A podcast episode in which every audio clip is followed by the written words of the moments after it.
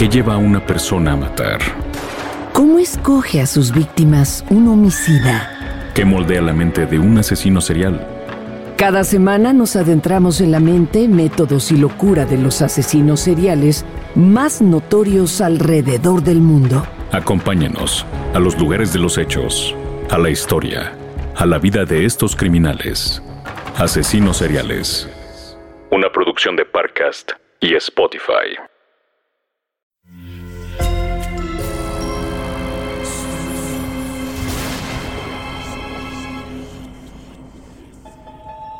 Portal Sonoro no se hace responsable de las visiones, pesadillas o encuentros cercanos del cuarto tipo que puedan suceder antes, durante o después de la experiencia. Para una experiencia sonora completa recomendamos audífonos para dejarte envolver por el mundo de Dimensiones Oscuras. Escucha bajo tu propio riesgo.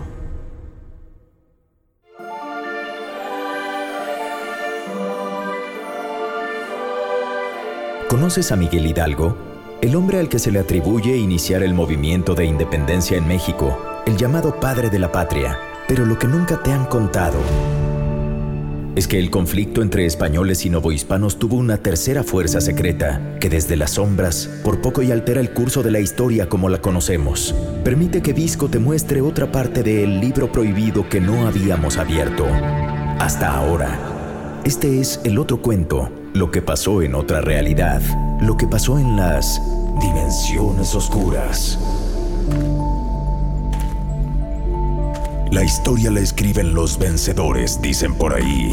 Y quizás estoy de acuerdo, pero ¿qué hay de aquellos que no quieren que su historia se cuente? Porque de esta manera puede seguir operando desde las sombras. Pueden continuar con su manipulación secreta. No les importa que la gente siga creyendo que los que dan la cara son los líderes, mientras que solo un selecto grupo sabe que en realidad son títeres. ¿Tú quién crees que yo sea? ¿Seré solo Visco, el protector y narrador del libro prohibido? ¿O hay alguien más detrás de estas dimensiones oscuras? No será hoy cuando lo descubras. Mejor abramos el portal sonoro que en esta ocasión nos llevará por diferentes pasajes de la historia. Esa crónica que han contado los vencedores, pero con extractos que muchos desconocen, con pasajes que salen de las dimensiones oscuras.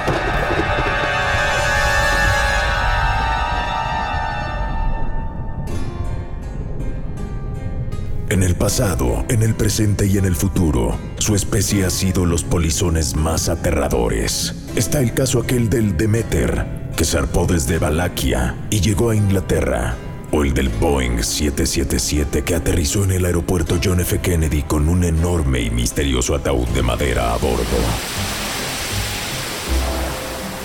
Después del viaje en el cual descubrió América en 1492, Cristóbal Colón realizó tres más. Y si bien las bitácoras no son claras, es muy probable que uno de estos seres saliera huyendo del viejo continente a bordo de estos navíos, pues ya sospechaban de su verdadera naturaleza. No fue tonto. Sabía que atacar a la tripulación no le convenía, pues quedaría a la deriva. Tuvo que contener su sed aún contra su propia naturaleza e instinto de supervivencia hasta tocar tierra. Una vez que llegó a América, se dio vuelo y aprovechó el banquete de una sangre que nunca antes había saboreado. Estos hombres y mujeres de piel de bronce, escasamente vestidos y con un lenguaje que nunca había escuchado, le representó un frenesí al nuevo visitante. Pero no fue un apocalipsis o la intentona por conquistar todo el territorio recién descubierto. Esto era una maratón, no un sprint. Este ser se convirtió en el primer sujeto de una nueva sociedad secreta que se fue conformando por aquellas y aquellos que iba transformando con su mordida.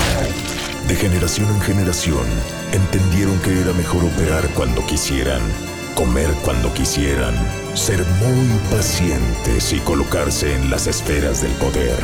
Así pasaron poco más de 300 años. Estoy completamente de acuerdo. Me han convencido. Basta ya de las injusticias.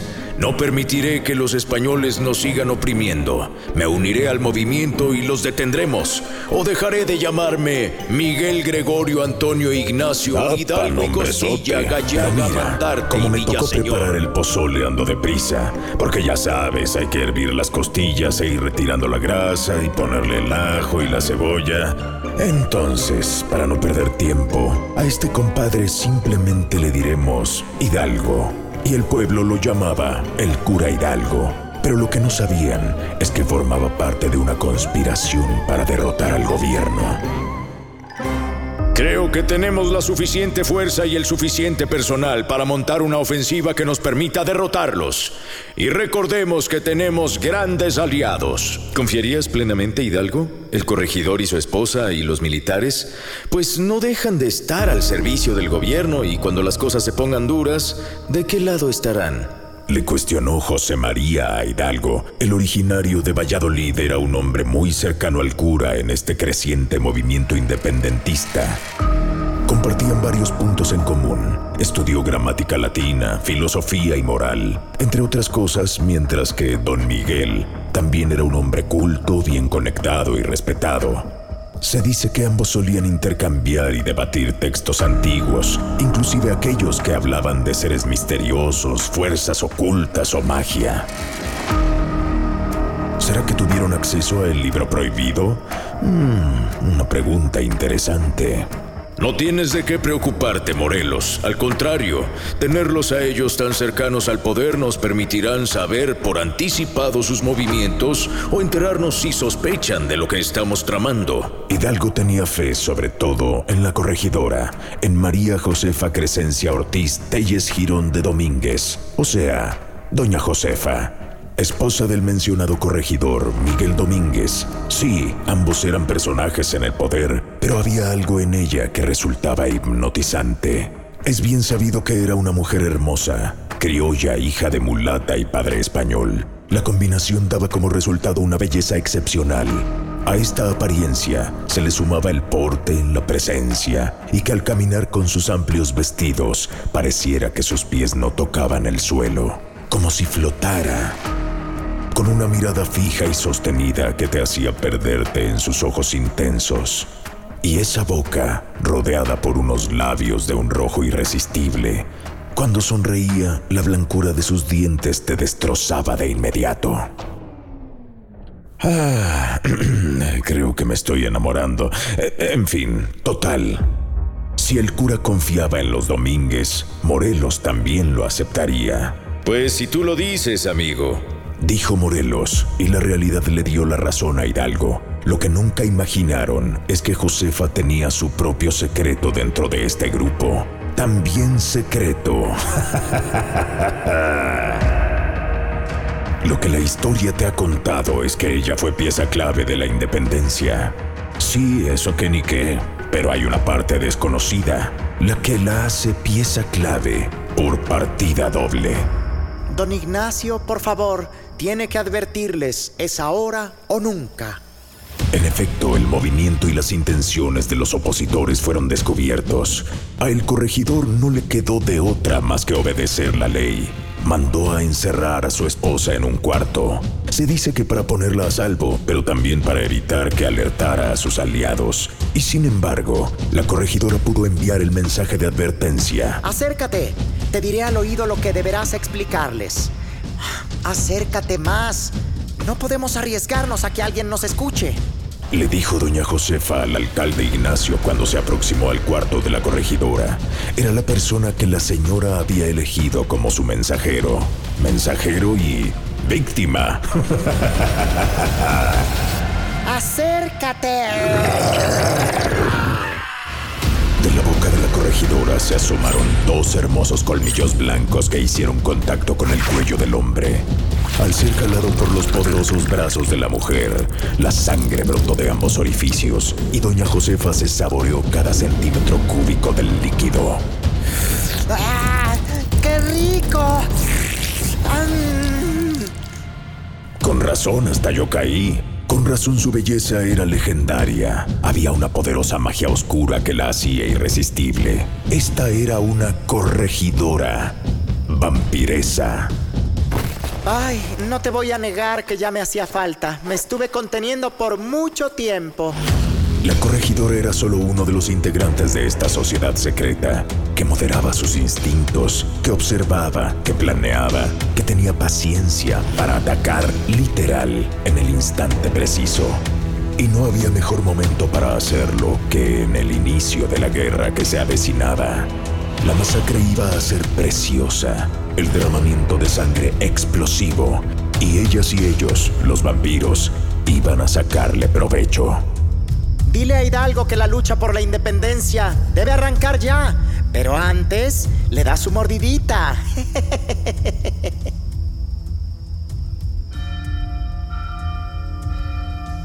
La madrugada del 16 de septiembre de 1810 ocurrió el famoso grito de Dolores por parte de Hidalgo.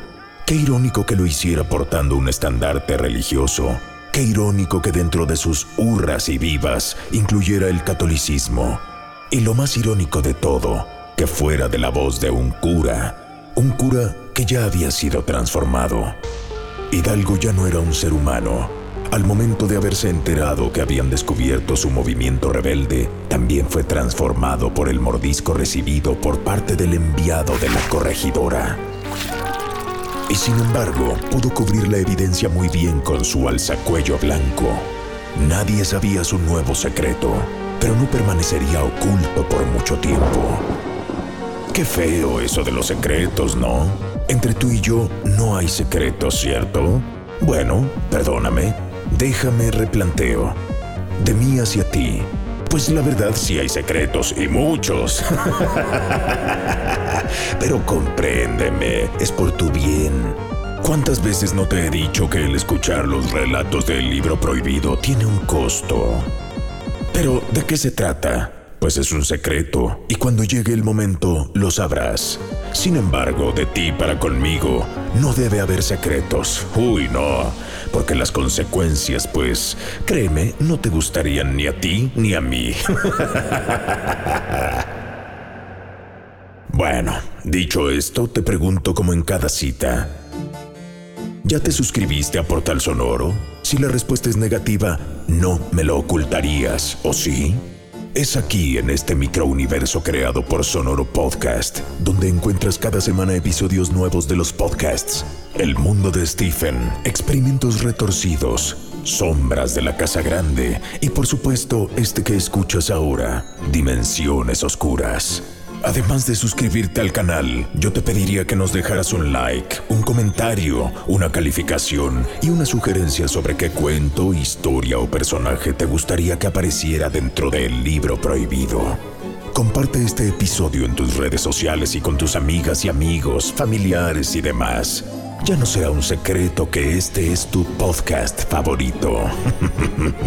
Regresamos a nuestro relato de hoy.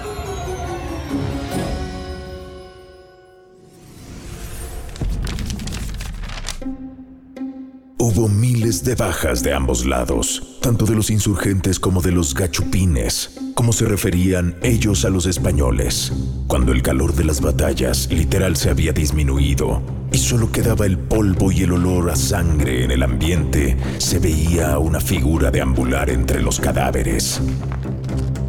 Nuestro protagonista era un vampiro carroñero. Continuaba con la tradición de no convertir ni a cualquiera ni al primero que se le topara, pero sí saciaba su nueva sed, alimentándose de aquellos muertos que aún tenían algo de sangre en su cuerpo. El cura Hidalgo se agachaba, tomaba sus cabezas y con la fuerza por arriba del promedio humano que tienen estos seres, las separaba de los restos humanos para chuparla y degustarla. Imagina a este anciano predominantemente calvo y de cabello platinado, con la boca llena de sangre, con los ojos idos ante el éxtasis de estar bebiendo y satisfaciendo su instinto animal. Y así regresaba a su casa para aparentar que dormía, pero ya no lo necesitaba. No desde hacía tiempo. Miguel, necesito hablar contigo urgentemente. ¿Tú les contaste a los demás sobre el pipila? Le preguntó Morelos a su amigo en una de las noches, ya con el movimiento andando. Pues claro, respondió Hidalgo. ¿Cómo no contarles sobre este héroe? Un hombre que valientemente se echó una roca a la espalda para protegerse de las balas. Solo así pudo acercarse a la alóndiga y quemar la entrada. Pero ahí está el problema. Son demasiados testigos los que dicen que jamás existió esa roca que el hombre se acercó sin ningún tipo de protección y que su cuerpo resistió todos los embates. Que lo de la pesada losa es la versión que tú has contado. Ah, ¿y cómo por qué tendría que mentir? Pues para proteger el secreto de El Pípila. No se haga, señor cura. Usted lo convirtió y lo usó como arma contra los españoles. Bien sabe que las balas comunes no detienen a los vampiros. Lo único que los mata son esas ondas de la estaca y el corazón y otras leyendas ya conocidas. Pero yo que me meto, allá usted y sus mentiras. y además, ahora no tengo tiempo de charlar más. Voy a salir. Nos vemos mañana. No fue la primera vez que el cura le dio la vuelta a tener una conversación seria con Morelos, mientras que antes del grito y del levantamiento se desvelaban planeando, conversando, leyendo e intercambiando puntos de vista. Él entendía que ahora se encontraban en una situación diferente y la presión era demasiada. La vida de ambos, de todos, podría terminar en cualquier batalla pero sin duda alguna sentía que su compañero no era el mismo y sospechaba de sus misteriosas acciones. Siempre después de alguna pelea en el campo salía por las noches y en una de esas escapadas lo siguió sin que se diera cuenta. ¿Será que bendices las almas de aquellos que cayeron en combate? Fue la primera teoría muy inocente que se le ocurrió a José María al ver caminar a Hidalgo alrededor de los cadáveres, pero olvidó de inmediato esa versión cuando vio cómo le desgarró el brazo a uno de los cuerpos para chuparle la sangre. Hazte cuenta como si le hubieran servido un tuétano en una taquería.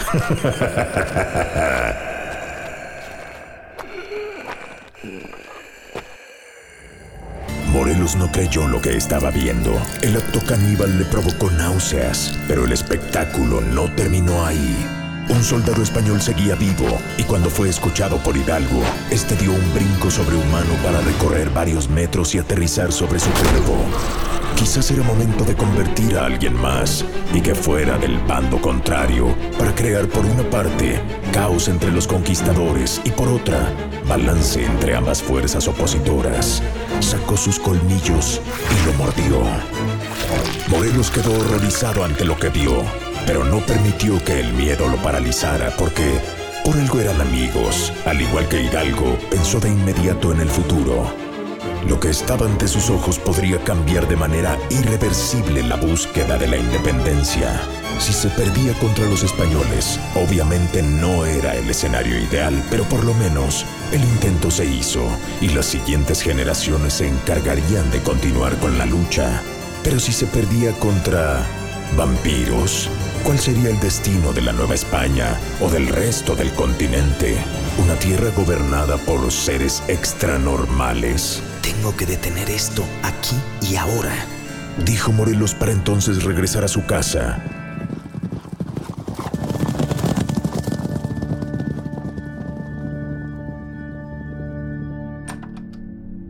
Entre sus libros buscó uno en específico. Sabía bien qué capítulos consultar, a pesar de tener el corazón acelerado provocado por la visión de su amigo convertido en ese monstruo Leyó con detenimiento instrucciones, pasajes, todo a detalle. Debía concentrarse y comprender muy bien la lectura. De estos seres se ha escrito mucho y sin embargo, aún siguen siendo pocos los métodos eficaces que se conocen para... José María cerró el libro y buscó en una de sus cajoneras un artículo por demás peculiar, un paliacate un pañuelo de gran tamaño que se amarró alrededor de la cabeza y con el cual salió rumbo a la casa del cura Hidalgo. Este pedazo de tela se convirtió en un elemento legendario en las representaciones e imaginería de Morelos y Pavón. Y como todo en esta historia, existen diferentes teorías de su origen. Algunos aseguran que lo portaba para apaciguar los constantes dolores de migraña que padecía y otros creen que al ser afrodescendiente ocultaba su cabello para parecer más mestizo y crear empatía entre la población indígena, pero la realidad fue otra, como lo escucharás a continuación. ¿Qué tal te fue en tu cena, Hidalgo? Fueron las palabras con las que Morelos recibió a don Miguel después de haberse infiltrado en su casa y que le dijo al primer instante en que el cura cruzó la puerta. El hombre portaba su clásico atuendo negro, pero manchado de sangre y restos humanos. ¿Qué haces aquí? Respondió el cura con algo de cólera en su voz y ojos de tono carmesí provocado quizás por la sobredosis de glóbulos rojos o por la rabia de ver a su amigo invadiendo su espacio íntimo. Dejémonos de tonterías, vi lo que hiciste, pero sobre todo sé lo que eres. Jamás imaginé que aquellos seres de los que leíamos y nos asombrábamos de nuestra colección de textos antiguos y tenebrosos, los vería manifestados ante mis ojos, pero mucho menos a través de ti. ¿Pensabas ocultármelo para siempre? Te convertiste en esto, antes o después de convencernos a todos de levantarnos en armas? ¿Qué pretendías con guiarnos? ¿Un matadero? ¿Un buffet para tu sed y hambre? Morelos estaba muy enojado con su amigo, el cual le respondió. Mira, puedes estar tranquilo de que mis intenciones siempre fueron nobles, pero esto ya no tiene que ver conmigo. Simplemente ocurrió. Ahora formo parte de algo más grande que una simple guerra contra el mal gobierno. No lo entenderías, pero con gusto puedes estar del lado de los vencedores. Solo déjate llevar. Hidalgo se lanzó con los brazos de frente hacia Morelos y su velocidad era tan potente que no pudo esquivarlo. Lo tumbó de espaldas y el peso del cura fue demasiado como para poder voltearlo. El cura abrió grande la boca y a pesar de que venía empachado del festín nocturno, no iba a perdonar la oportunidad de convertir a su mano derecha en uno de los suyos. Hidalgo mordió a Morelos. El cura saboreó la sangre de su aliado y se alejó para ser testigo de su conversión en vampiro. Esperaba los síntomas habituales. Algo de espasmos, algo de lágrimas, el crecimiento de los colmillos, un pequeño blanquecimiento de la piel, orejas con ligeros bordes triangulares. Esas diferencias sutiles que solo podían percibir los de la misma raza, pero que, por ser tan pequeñas, les permitía hacerse pasar por humanos. Y sin embargo, nada, ni un atisbo de vampiro apareció. Morelos, en cambio, se puso de pie. Aquí entre tú y yo sabemos que siempre estuve más adelantado en nuestras lecturas. Supongo que nunca levantaste aquel que trataba sobre lo que eres ahora. Y hay pocas, muy pocas maneras de evitar transformarte en un vampiro una vez que has sido mordido. Una de ellas es esta dijo Morelos al señalarse la cabeza. La morfosis no estará completa siempre y cuando evite que mi sangre contaminada se extienda y alcance mi cerebro. Ahora está contenida y así permanecerá mientras no me quite este paliacate. El cura vampiro se aventó de nuevo contra su amigo, frustrado de haber sido superado por su inteligencia. Pero ahora Morelos estaba preparado para esquivarlo. Pues tú te lo pierdes, porque ahora no me queda de otra más que eliminarte aquí mismo. José María había entrado al hogar del padre de la patria completamente desarmado, porque la misma lectura que hizo antes de salir de su casa le enseñó que cualquier arma de fuego sería inútil contra estos seres. Pero no así otras herramientas. Tomó entonces aquel famoso estandarte religioso que había levantado el cura en semanas anteriores. pues no que sí habías leído y que te habías preparado. ¿En serio crees que esa imagen o cualquier otra representación católica podrá detenerme? Te equivocas. No soy esa clase de vampiro. Dijo con tono burlón el cura Hidalgo, y Morelos le respondió. ¿Y quién te dijo que voy a usar la imagen? No. Lo único que necesito es esto.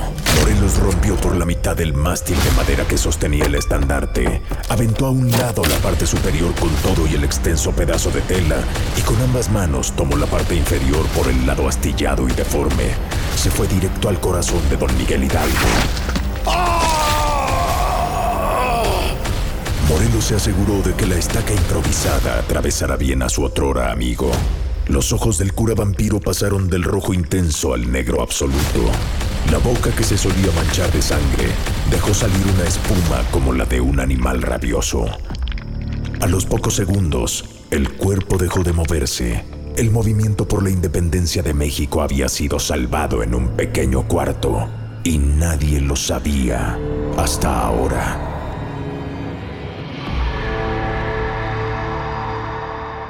La historia la cuentan los vencedores y José María Morelos y Pavón se encargó de dar a conocer la versión oficial, que don Miguel Hidalgo fue fusilado en 1811, un secreto que se llevó hasta la tumba cuando murió en 1815. Jamás soltó la verdad, así como jamás soltó su paliacate, porque no fuera a ser que tuviéramos otro vampiro entrometido de manera secreta en la historia de México. ¿Quién dijo que aquí solo te generamos morbo por conocer lo que ocurrió en las dimensiones oscuras? Hoy hasta una lección de historia te llevas. y no es que te corra, pero ya llégale. Acuérdate que tengo que preparar el pozole. Nos escucharemos en el próximo episodio. Tienes una semana para recuperar tu alma, digerir lo que acabas de conocer y prepararte para el siguiente relato. Veamos cuántos aguantas y si tienes la valentía para abrir las dimensiones oscuras.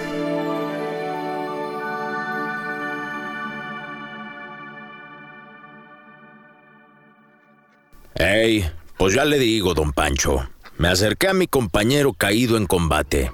El sombrero le tapaba la cara y en cuanto se lo quité, no, pues cuál. Mire, dos puntotes traía en el cuello. Aquí en el cuello así, con dos manchotas de sangre y dije, ¡újule! ¿Quién sabe qué animal se chupó a mi compadre? Una lástima que muriera así, caray. Pero eso no es lo más raro, no. Cuando regresé al lugar con el resto del batallón para darle un entierro digno, su cuerpo ya no estaba. ¡Ey! Ya le digo.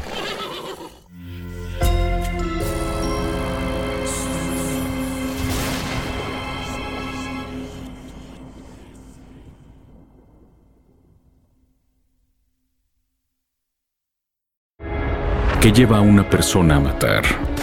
¿Cómo escoge a sus víctimas un homicida? ¿Qué moldea la mente de un asesino serial?